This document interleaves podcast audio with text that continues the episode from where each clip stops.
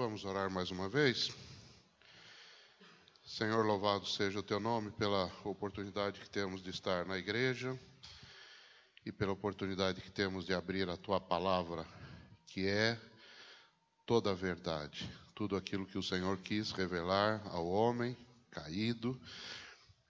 O Senhor falou na palavra e nós te louvamos por isso, porque na palavra nós temos o caminho que o Senhor estabeleceu para a nossa salvação, e o caminho é o teu próprio Filho, crucificado, ressuscitado, vivo e assentado à tua destra.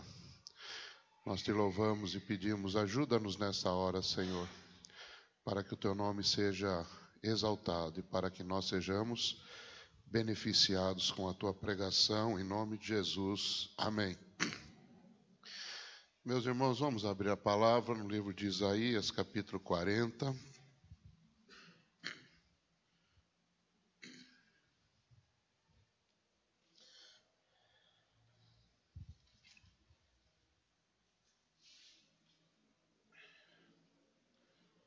E nós, nós vamos ler desde o verso 25 até o final do capítulo, verso 31.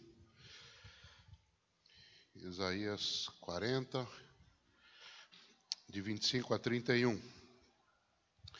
A palavra de Deus diz o seguinte: Com quem vocês vão me comparar? A quem eu seria igual, diz o santo.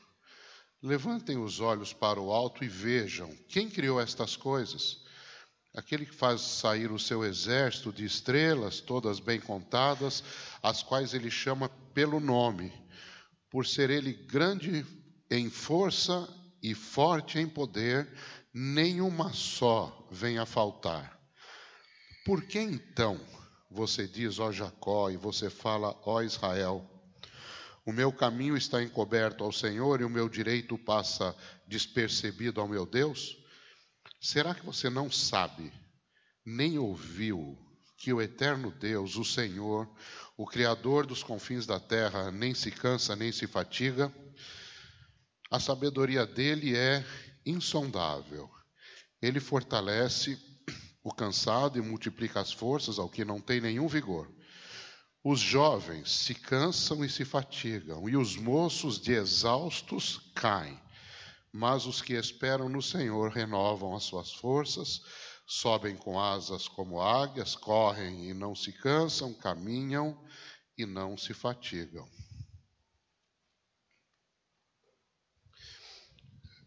A quem nós podemos comparar o Senhor? Existe algum parâmetro que possa ser usado para nós compararmos o Senhor a alguém ou a algo?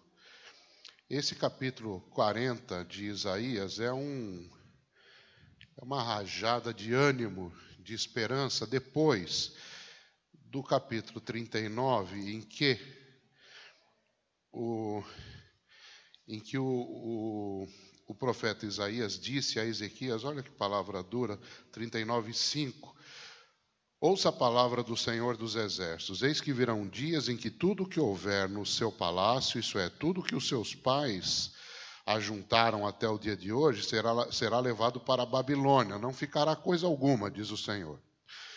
Alguns dos seus próprios filhos, gerados por você, serão levados para que sejam eunucos no palácio do rei da Babilônia. O rei Ezequias não, não teve uma boa uma boa resposta, não deu um bom feedback a, a, essa notícia e disse: Boa é a palavra do Senhor que você falou, porque ele pensava assim: enquanto eu viver, haverá paz e segurança. Um pouco egocêntrico na sua resposta ao rei Ezequias. Mas o, o, o capítulo 40, irmãos, começa de forma maravilhosa. Consolem Consolem o meu povo, diz o Deus de vocês. Falem ao coração de Jerusalém e anunciem que o tempo da sua escravidão, da sua escravidão já acabou, que a sua iniquidade está perdoada e que ela já recebeu em dobro das mãos do Senhor por todos os seus pecados. E assim vai nessa toada é, o capítulo todo, né? Nós pegamos lá o final do, do capítulo, né? O verso 5 diz assim: A glória do Senhor se manifestará e toda a humanidade a verá, pois a boca do Senhor o disse. Ora, meus irmãos, a glória do Senhor se manifestará, isso fala sobre a vinda do Messias e toda a humanidade a verá. E não é porque os homens tramaram um plano perfeito que faria vir o Messias, mas o final do verso é, é maravilhoso, porque a boca do Senhor o disse.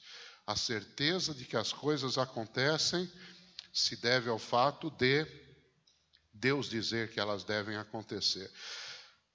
Aqui nós temos um ponto em que é difícil nós compararmos Deus a alguém ou alguma coisa. Nós falamos que tal coisa vai acontecer, mas não acontece. mas se Deus diz que vai acontecer, aquilo que Deus diz que vai acontecer, acontece certamente. A nossa garantia de salvação ela está baseada em que Deus tenha dito que aquele que crê no Senhor Jesus será salvo. Mas é importante, meus irmãos, ainda aqui antes do verso 25, verso 6, assim, uma voz diz: proclame, e alguém pergunta: que hei de proclamar? E aí vem a explicação: o que deve ser proclamado. É uma palavra dura de nós, como seres humanos, ouvirmos. Toda a humanidade é erva e toda a sua glória é como a flor do campo. A erva seca e as flores caem, soprando nelas o hálito do Senhor. Na verdade, o povo é erva, a erva seca e as flores caem. Mas a palavra do Senhor permanece para sempre. Olha, outra, outra outro item aqui em que é difícil comparar o Senhor com alguma coisa. Esse texto, a erva, fala sobre a erva e a glória da erva, está em vários lugares da palavra, né? no próprio livro de Salmos, que no Antigo Testamento, 103, versos 15 e 16, no Novo Testamento, em Tiago 1 e também em 1 Pedro, é, capítulo 1. Ora, essa palavra se coaduna bem com a pregação de João Batista que de uma forma profética é citado aqui, né, no verso 3, uma voz, é, uma voz clama, no deserto preparem o caminho do Senhor, no ermo façam uma estrada é, reta para o nosso Deus. A proclamação de João Batista foi, arrependei-vos, porque é chegado o reino dos céus. E ele disse mais, produzir frutos dignos de arrependimento. Bom, isso deve ser anunciado, meus irmãos. Olha o verso 9. Ó Sião, você que anuncia boas novas, suba um alto monte. Ó Jerusalém, você que anuncia boas novas, levante a sua voz fortemente, levante-a, não tenha medo. Diga às cidades de Judá, eis aí está o seu Deus. Então, meus irmãos, essa é uma proclamação que todos eh, precisam fazer com, em alto e bom som. As pessoas precisam ouvir a pregação da palavra do Senhor. E o profeta Isaías, ele vai andando, vai andando à frente. Ele vai andando à frente. E a partir do verso 15, meus irmãos, ele a partir do verso 12, ele faz uma ele começa a falar sobre a majestade do Senhor. Ele faz isso até o verso, ele faz isso até o verso 17. Quem na, quem na, sua, quem na concha de sua mão mediu as águas, tomou a medida dos céus a palmo, quem recolheu o pó da terra, quem guiou o Espírito do Senhor, ele vai falando sobre a grandeza de Deus. E, no verso 18, ele faz uma pergunta que o próprio Deus vai repetir depois. Então ele diz: com quem vocês querem comparar a Deus? Com que imagem vocês o podem confrontar? É interessante, meus irmãos, porque logo no verso 25, depois, que é o início do, no, do nosso texto essa noite, o Senhor fala a mesma coisa. Verso 25: Com quem vocês vão me comparar? A quem eu seria igual, diz o Santo. Meus irmãos, toda palavra, toda a Bíblia é a palavra de Deus. Não tem uma palavra que não seja inspirada, não tem uma palavra que não seja verdade absoluta, não tem uma palavra que nós possamos desprezar. A Bíblia não precisa ser atualizada nem contextualizada. A Bíblia não é um documento cultural, a Bíblia é a palavra de Deus. E Mas é interessante, irmãos, que em muitos lugares a Bíblia diz assim: assim diz o Senhor. É evidente que tudo na Bíblia é a verdade, mas Deus falando é muito diferente. Eu vou dar alguns exemplos para os irmãos. A mulher de Samaria, ela estava no lá no poço de Jacó, Jesus chegou, eles tiveram aquela conversa que os irmãos sabem. Ela ficou maravilhada com Jesus. No final da conversa com Jesus, ela diz assim: Eu sei que quando o Messias vier, ele nos revelará todas as coisas. E Jesus disse para ela: Eu sou o Messias. E ela saiu e foi anunciar para os seus conhecidos, seus amigos, as coisas que Jesus tinha falado. E as pessoas creram nela. Mas depois essas pessoas saíram e foram se encontrar com Jesus, e olha o que eles falam. João 4,42. E diziam à mulher: Agora não é mais por causa do que você falou que nós cremos, mas porque nós mesmos ou ouvimos e sabemos que este é verdadeiro, verdadeiramente o Salvador do mundo. O Senhor falando, irmãos, é diferente. Por quê? Porque nós não temos o poder de transformar a vida das pessoas, mas o Senhor tem poder. O pastor americano Paul Washer, ele conta um caso. Ele foi pregar numa igreja num lugar remoto, no meio da pregação entrou um homem, ele disse com a aparência mais triste que ele já tinha visto. O homem sentou bem à frente, tinha um envelope nas mãos. E quando acabou a pregação, ele foi falar com o homem, falou: "Olha, eu nunca vi ninguém com você com a expressão que você tem". O homem abriu o envelope, tirou o que tinha dentro, e falou: "Tá vendo? Eu tenho três meses de vida. Eu estou condenado. O Paul Washer disse a ele: Ok, então nós vamos ficar três meses aqui dentro da igreja. Ou você vai para o céu, ou você vai para o inferno, mas eu vou pregar o Evangelho para você, o tempo que falta ainda de vida para você. Ele falou sobre o Antigo Testamento, sobre a promessa da vinda de Jesus, entrou no Novo Testamento e disse para aquele homem: Leia João 3,16. E o homem leu: Deus amou o mundo de tal maneira que deu seu Filho unigênito para que todo aquele que nele crê não pereça, mas tenha vida eterna. Leia, leia de novo. Deus amou o mundo de tal maneira. Leia outra vez. Deus amou o mundo de tal maneira. Aí ele deu umas outras tantas explicações e disse: leia de novo. Deus amou o mundo de tal maneira, fez isso durante um tempo, segundo o relato dele. Lá para as tantas, o homem falou: Mas você já me fez ler esse negócio mil vezes, duas mil vezes. Leia mais uma vez. E o homem disse: Deus amou o mundo de tal maneira que deu. Eu estou salvo. Eu estou salvo. Por que você não me mostrou esse verso antes? Eu falando é uma coisa, o Espírito Santo de Deus falando, a mesma coisa, é outra coisa bem diferente. A Bíblia fala em Atos 16, 14 a respeito de Lídia, uma vendedora de púrpura, e diz assim: Lídia nos escutava. Os homens falando com Lídia, Paulo falando com ela. Mas o Senhor lhe abriu o coração. É o Senhor que abre o coração. Isaías tinha dito: A quem compararei o Senhor? E Deus disse assim: Com que vocês vão me comparar? E depois que Deus fala isso, irmãos, no verso 25, ele faz um desfile, há um desfile de atributos de Deus. No próprio 25, diz assim: A quem eu seria igual, diz o santo. Temos um atributo de Deus aqui. Deus é santo de uma maneira como ninguém é, no grau em que Deus é santo, santo, santo, santo, ele é diferente de toda a criação, nada se assemelha a ele.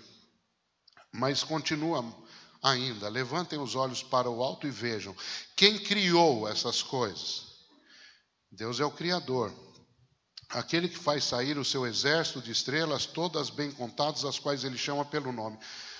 Teve uma última vez que eu tive a oportunidade de trazer a palavra aqui, eu, eu falei sobre universo que teria centenas de bilhões de galáxias e cada galáxia com centenas de bilhões de estrelas. Eu quero atualizar esse número porque essa semana eu vi um debate, uma, uma entrevista que o, que o Marcos Eberlin é um químico, um doutor em química brasileiro da Unicamp, uma entrevista que ele fez com o professor Adalto Lourenço, que é um mestre em física brasileiro também. E eles passaram um dado novo: existe um trilhão de galáxias no universo, cada uma com centenas de bilhões de estrelas. E Deus conhece todas pelo nome. Isso se chama onisciência, não pode ter outro nome. Agora, ele é onipotente. Por ser, por ser ele grande em força e forte em poder, nenhuma vem a faltar. Ele é o Todo-Poderoso, onipotente.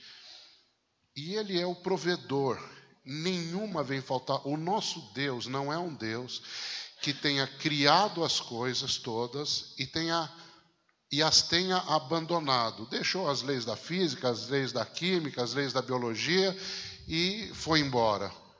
Tem uma doutrina chamada deísmo, com D de dado, que diz isso. Não, mas ele não é esse tipo de Deus. Ele é um Deus que preserva as coisas que ele criou.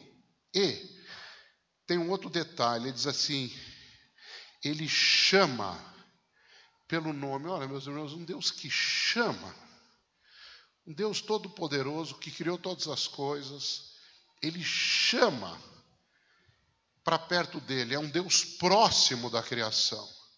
Em algum sentido, ele é acima e além de toda a criação, mas em outro sentido, ele é próximo da criação. Isaías 57, 15 fala isso, fala isso perfeitamente. Ele é tão próximo da criação, irmãos, que ele veio até a criação através do seu filho, o Senhor Jesus Cristo mesmo, irmãos, ele tendo que passar o que ele passou. Vejam o que fala João 2:25.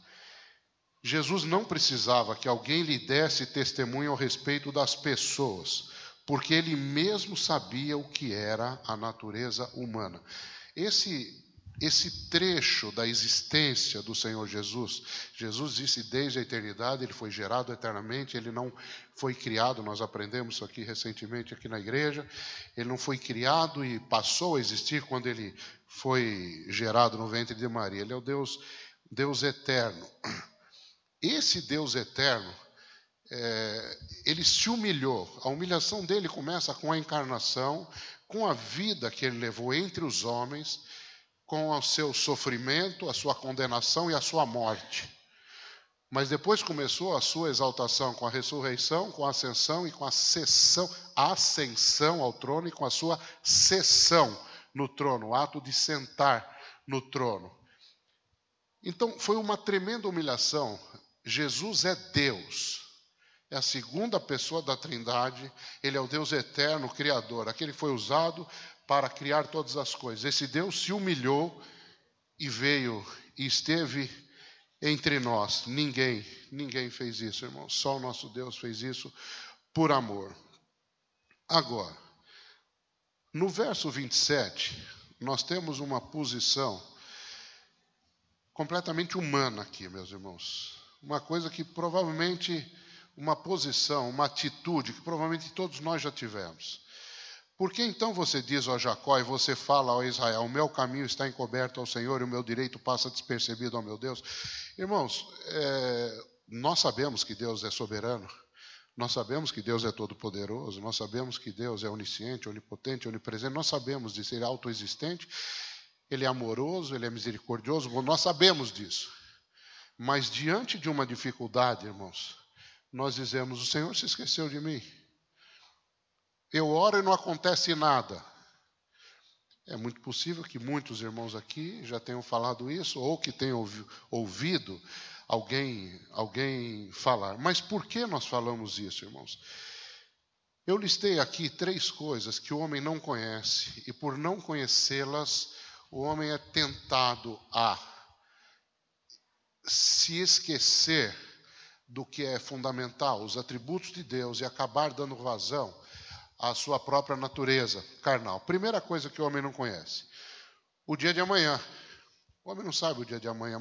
Mateus 6,34 fala: Portanto, não se preocupem com o dia de amanhã, pois o amanhã trará os seus cuidados. Basta ao dia o seu próprio mal. O homem não conhece o amanhã, o que vai acontecer amanhã. Então, tira conclusões precipitadas, chega a conclusões às quais não deveria chegar por completo desconhecimento. Outra coisa que o homem não conhece, irmãos, é o propósito de Deus. Olha o que fala Romanos 11 de 33 a 36, tirei esse é um pedacinho, aquele cântico maravilhoso que Paulo faz. Quão inexplicáveis os seus juízos e quão insondáveis os seus caminhos, pois quem conheceu a mente do Senhor? Nós não conhecemos os propósitos de Deus. E a terceira coisa, irmãos, que nós não conhecemos naturalmente, o homem não conhece naturalmente, é o sofrimento por amor. 1 Pedro 1,11 fala assim: O Espírito de Cristo, que estava nos profetas que profetizaram no Antigo Testamento, ele predisse os sofrimentos que Cristo teria de suportar e a glória e as glórias que viriam depois desse sofrimento. Irmãos, o ser humano não conhece o amanhã, não conhece o propósito de Deus e considera o seu sofrimento um fim em si mesmo. O sofrimento é mal. Por que, que o sofrimento é mal? Porque o sofrimento é sofrimento. Ninguém quer sofrer. Você quer sofrer? Não. Você quer sofrer? Não. Nós não sabemos o que é sofrimento por amor. Hoje nós vemos missionários, pessoas que sofrem por amor, e nós temos exemplos, eh, não apenas através dos missionários que estão ao redor do mundo, aqui na igreja, muitos exemplos de pessoas que sofrem e sofrem alegremente, mas isso não é natural em nós. Natural em nós é nós nos rebelarmos contra o sofrimento, mas tendo o exemplo de Cristo na nossa vida. Então, nós, pelo Espírito Santo de Deus, somos instruídos dia após dia para vermos o sofrimento de uma outra maneira. Nós não conhecemos o propósito do Senhor, não conhecemos o dia de amanhã. Mas Deus conhece, irmãos. Há um propósito no sofrimento. Sofrimento não é um fim em si mesmo, o propósito faz parte do processo de santificação. Nós fomos convertidos, o Senhor nos deu o dom do arrependimento, deu o dom da fé, nós devolvemos a Ele em arrependimento e fé esses dons, e a partir daí começa um processo chamado de santificação, em 1 Tessalonicenses 4,3, de aperfeiçoamento, em Filipenses 1,6, ele começou a boa obra, ele vai aperfeiçoar. E esse processo envolve sofrimento, porque o sofrimento nos torna parecidos com Cristo, porque Cristo sofreu. Se a promessa do Senhor em Romanos 8, 29 é que nós fomos predestinados para sermos conformes à imagem do seu filho, e de fato nós vamos ter a imagem do filho no fim, porque 1 João 3,2 fala isso, nós seremos semelhantes a ele, assim como ele é, o veremos. Então o Senhor deu uma promessa, ele vai cumprir. No meio do caminho, tem 2 Coríntios 3,18. Nós somos transformados de glória em glória nessa imagem. Essa imagem existe, é a imagem de Cristo, exige que nós passemos pelas coisas pelas quais Cristo passou. O Senhor não nos convida a carregarmos um pote de sorvete e nem uma garrafa de Coca-Cola. Ele, nos convida, ele nos convida a levar uma cruz. A figura da cruz é figura de sofrimento. Então, embora naturalmente nós não conheçamos o que é um sofrimento por amor, em Cristo nós passamos a conhecer o que é o sofrimento por amor. Por que, que acontece esse desconhecimento todo, irmãos? Porque nós não conhecemos, nós não conhecemos o Senhor e seus atributos eternos.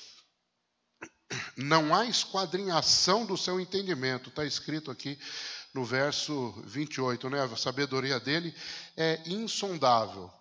Ele entende tudo sobre tudo.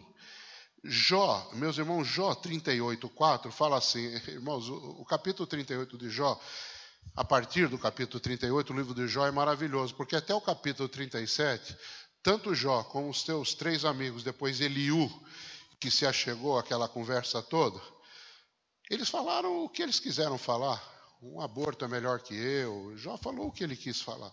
No capítulo 38, Deus entra em cena e ele começa falando com Jó o seguinte, irmãos, no verso 4: Jó, onde você estava quando eu criei a terra.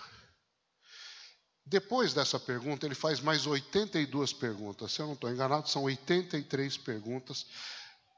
Bastaria a primeira, né? Onde você estava quando eu fundei a terra? O pastor John Piper, americano, pregando sobre esse texto de Jó, ele diz assim: é como se Deus dissesse para Jó: Jó, você não entende nada a respeito de assunto nenhum. Eu entendo tudo a respeito de tudo.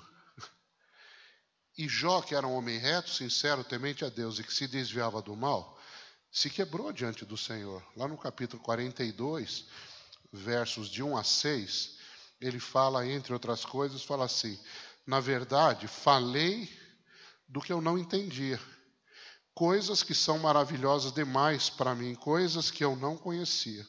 Por isso me abomino e me arrependo no pó e na cinza.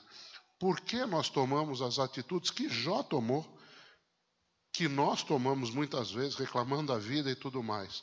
Porque nós não conhecemos o propósito de Deus, nós não conhecemos o dia de amanhã, nós não conhecemos o que Deus está tentando fazer, primeiro, para a glória dele, e segundo, para nosso benefício. O sofrimento não é para nos prejudicar, o sofrimento é para nós sermos aperfeiçoados. O verso 29, aqui do capítulo 40 de Isaías, assim: Ele fortalece o cansado e multiplica as forças ao que não tem nenhum vigor. Meus irmãos, Deus não faz acepção de pessoas. A palavra diz no João 3,16, né? Deus amou o mundo de tal maneira que deu seu Filho urgente para que todo aquele que nele crê não pereça. Então, existe um grupo de, de pessoas na face da terra que são é, diferentes das pessoas do outro grupo.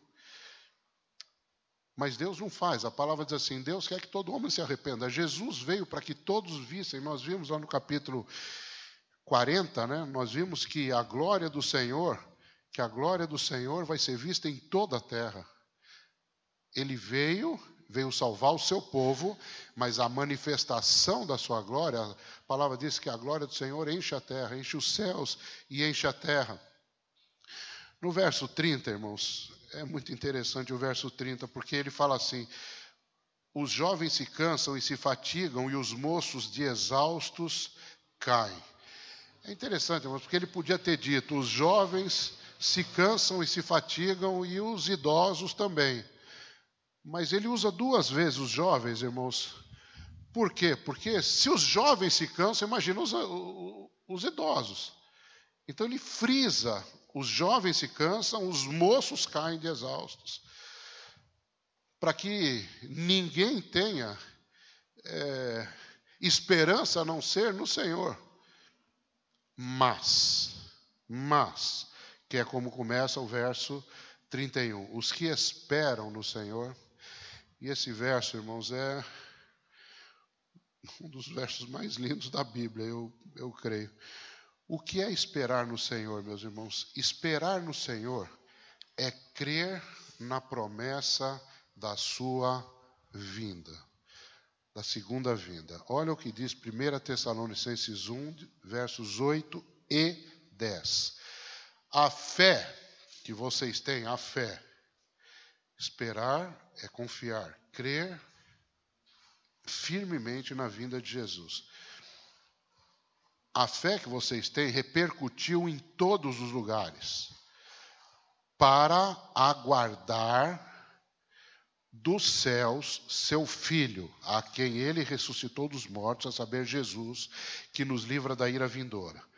A fé se manifesta esperando a volta de Jesus. Salmo 37, 9. Os que esperam no Senhor possuirão a terra. Terra prometida.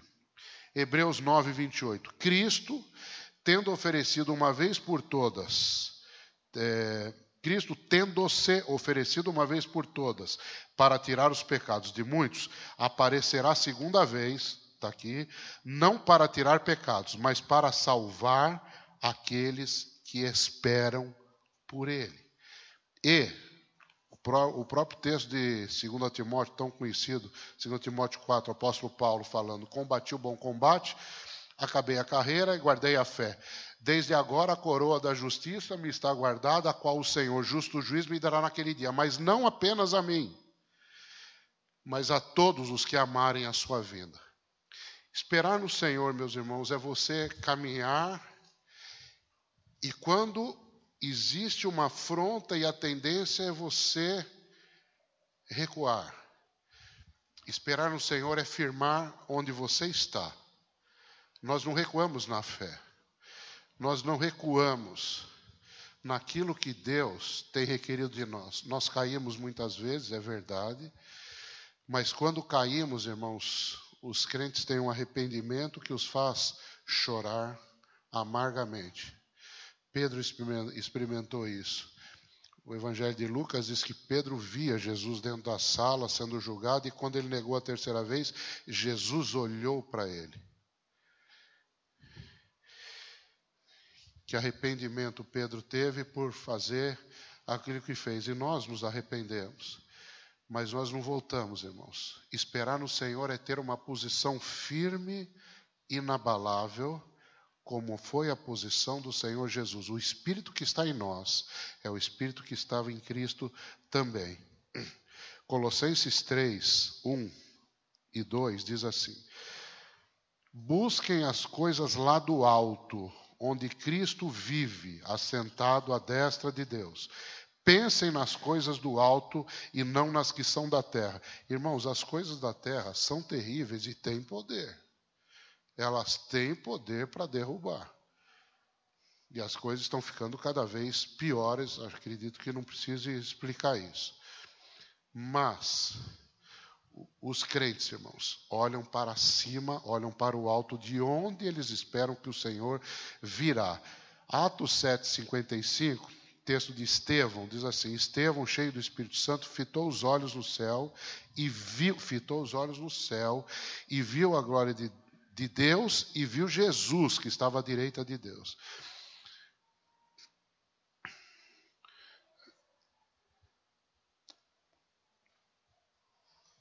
Irmãos, é, quem, quem, quem já foi para a cidade de Amparo, sabe que a cidade de Amparo, para você ir para Amparo, você vem por Itatiba, sobe a serra e cai lá dentro. Ela é todinha cercada de montanha, fica lá, lá dentro. É um clima particular, abafado, porque não tem escapatória. Eleva os meus olhos para os montes, de onde me virá o socorro? Quem mora em Amparo pode recitar esse verso todo dia. Meu socorro vem do Senhor, vem do alto, irmãos, vem do alto. Ainda no verso 31, renovarão as suas forças. O que é a força do homem, irmãos? A força do homem é nós buscarmos entender o propósito que nós temos na nossa vida corretamente. É muito fácil acharmos pessoas que dizem coisas como: vamos aproveitar a vida que só tem essa. É, e, e coisas piores, né? Ah, depois que morreu, acabou. Vida só tem essa. Não, tem mais depois. Depois que morreu, acabou. Não, não acabou. Esse é o problema. Renovarão as suas forças. A força do homem está em entender o propósito que, que nós temos. Romanos 12, 2. Não vos conformeis com esse mundo, mas transformai-vos pela renovação do vosso entendimento, para que experimenteis qual seja a boa, agradável e perfeita vontade de Deus. Prestem atenção, irmãos, que nesse verso, o verbo formar é usado duas vezes e ele é usado com dois prefixos diferentes. Você tem não vos conformeis e depois transformai-vos. São dois prefixos latinos e que querem dizer o seguinte: não vos conformeis. Esse prefixo com quer dizer companhia, sociedade. Não vos conformeis com esse mundo. Não entre em sociedade no mundo. Com o mundo, com o padrão do mundo, com a cultura do, do mundo, não entre nisso, mas transformai-vos pela renovação da, do vosso entendimento. Trans é um prefixo que quer dizer mudança de estado. Então, eu era assim, eu não sou mais assim, eu sou assado. Agora eu entendo que existe um propósito na minha vida. Eu não sabia que havia um propósito para eu viver. As pessoas se suicidam, meus irmãos. Existem países, os países nórdicos é o que a gente ouve falar, em que a taxa de, em que o número de suicídios é enorme. E são cidadãos que têm tudo, ao que consta, né? Tem tudo, né? O governo dá tudo, é maravilhosa assistência social desses governos. Mas Eclesiastes 1:15 fala assim: aquilo que falta não pode ser calculado. Não é assistência médica gratuita, não é escola da melhor forma, não é não é nada disso. O que falta não pode ser calculado. Quanto custa um professor? Tanto. Vai dar aula, vai fazer você ser um sujeito brilhante. Não, não, não pode ser calculado. Quanto custa essa cirurgia que vai deixar você ótimo? Custa tanto. Não, não pode ser calculado. Qual é o preço do sangue de Cristo, irmãos? Quantos mil dólares ou milhões de dólares custa o sangue de Cristo? Vale mais que o universo inteiro. Colossenses 3, versos 9 e 10. Vocês se despiram da velha natureza com as suas práticas e se revestiram da nova natureza, que se renova para o pleno conhecimento, segundo a imagem daquele que o criou. A conversão, a operação do Espírito em nós para a nossa conversão, significa que nós passamos a entender que há um propósito na nossa vida e nós vivemos de acordo com, com esse propósito. Subirão com asas como águias, ainda no verso 31. Ora, meus irmãos, subir com asas como águias. Isso é uma coisa, irmãos, que a gente vê abundantemente na, na igreja. Alguém diz assim: não tem solução para o meu caso. Eu já tentei de tudo. Sabe o que significa isso? A pessoa está olhando o, o, o, problema assim, de frente. Ó. E de fato não tem solução. O problema é o Monte Everest. O Monte Everest tem 8.848 metros de altura. Chegue lá no pé do Monte Everest, lá no Nepal, e tente passar para o lado de lá. Você olha o monte, desiste, pega uma viagem de volta, uma passagem de volta e volta para o meu caso não tem solução. Você está olhando o caso. Agora, se você passar de Boeing por cima do Monte Everest, alguém vai falar: cadê o Monte Everest? Aquele lá embaixo. Como passou facinho pelo Monte Everest?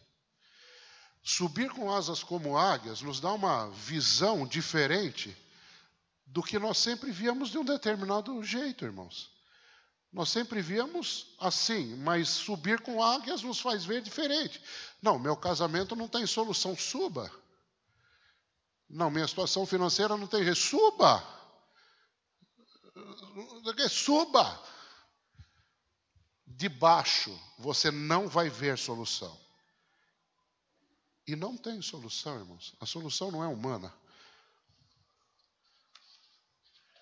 A solução vem de Cristo. Cristo não soluciona, ele não é solucionador de problema. Eu estou dizendo com relação a nós percebermos qual é o propósito de Deus para a nossa vida. E o propósito de Deus para a nossa vida não é nós nos enterrarmos em tristezas, decepções e frustrações. Não é isso. Subir com asas como águias é ver que existe um propósito diferente disso. Eleva os meus olhos para os montes, de onde me virá o socorro. Já, já citei isso. E última parte do versículo: correm e não se cansam, caminham e não se fatigam. Isso está ligado, meus irmãos, à promessa que o Senhor fez de andar sempre conosco. Ele diz assim: Eu estou convosco todos os dias até a consumação dos séculos. E tem um texto muito interessante, irmãos, que está no livro de Lucas, aquele trecho em que os discípulos estavam indo para Emaús. Depois da ressurreição de Jesus, eles estavam indo para Emaús. E de repente Jesus se de repente Jesus chegou perto deles e começou a conversar com eles, quis saber sobre o que eles estavam conversando. Eles falaram: Só tu não sabes o que aconteceu esses dias aqui em Jerusalém? Que coisas? Jesus perguntou. Foi perguntando. E eles não reconheceram Jesus. É, nessa Bíblia, na tradução NAA, diz que eles estavam indo para um lugar que ficava a 10 quilômetros de Jerusalém. Eu achei na, na outra Bíblia que eu sempre usei aqui, dava 11 quilômetros, mas era longe, irmãos, 10 quilômetros. Se eu tivesse que caminhar 10 quilômetros, eu pediria ajuda a alguém. E eles foram. Mas olha só, meus irmãos, quando eles reconheceram que Jesus tinha estado com eles, olha o que acontece nos versos 33 e 30, 34. Na mesma hora, depois que Jesus desapareceu, eles reconheceram que era o Senhor, Jesus sumiu da vista deles. Na mesma hora, levantando-se, voltaram para Jerusalém, onde acharam reunidos os onze e outros com eles, os quais diziam: De fato, o Senhor ressuscitou. Irmãos, eles andaram 10 quilômetros para lá. E dá a impressão que foi uma caminhada bastante sossegada. Eles estavam caminhando, falando das suas tristezas, porque Jesus tinha desaparecido, morreu. Não me dá a impressão que eles voltaram no mesmo ritmo, irmãos. Dá a impressão que eles voltaram correndo. Eu, nós precisamos anunciar isso. Nós tivemos com Jesus. E quando eles chegaram lá, Jesus já tinha aparecido a Pedro, é o que fala depois desse texto, depois desse trecho que eu li para os irmãos. De maneira, meus irmãos, que a quem nós podemos comparar o Senhor? Quem faz obras como o Senhor? Quem nos ama como o Senhor? Quem nos reúne como igreja como o Senhor? Quem enviou o Espírito Santo como o Senhor. Quem quer o nosso bem como o Senhor? Quem nos faz o bem como o Senhor? O Senhor está numa categoria diferente. Ele perguntou: a quem vocês vão fazer semelhante? Nós não queremos te fazer semelhante a nada, Senhor. Tu és único, tu não estás. Eu, o pessoal costuma dizer, né? É, Jesus tem que ser o primeiro, né? Jesus tem que ser o primeiro. Eu, particularmente, não gosto muito dessa terminologia, porque dizer que Jesus é o primeiro significa que existe um segundo, né? E eu não acho que haja segundo numa escala em que Jesus seja o primeiro. Jesus não faz parte de alguma categorização de mérito, de valor, ele não faz parte. Ele está fora, acima e além de toda categorização. Ele é o nosso Deus, o nosso Salvador.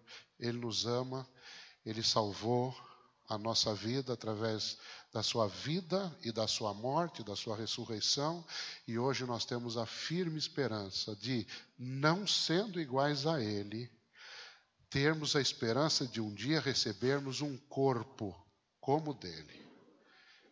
É, como Alex uma vez disse aqui, só porque está escrito dá para a gente acreditar, irmãos, porque isso é quase inacreditável.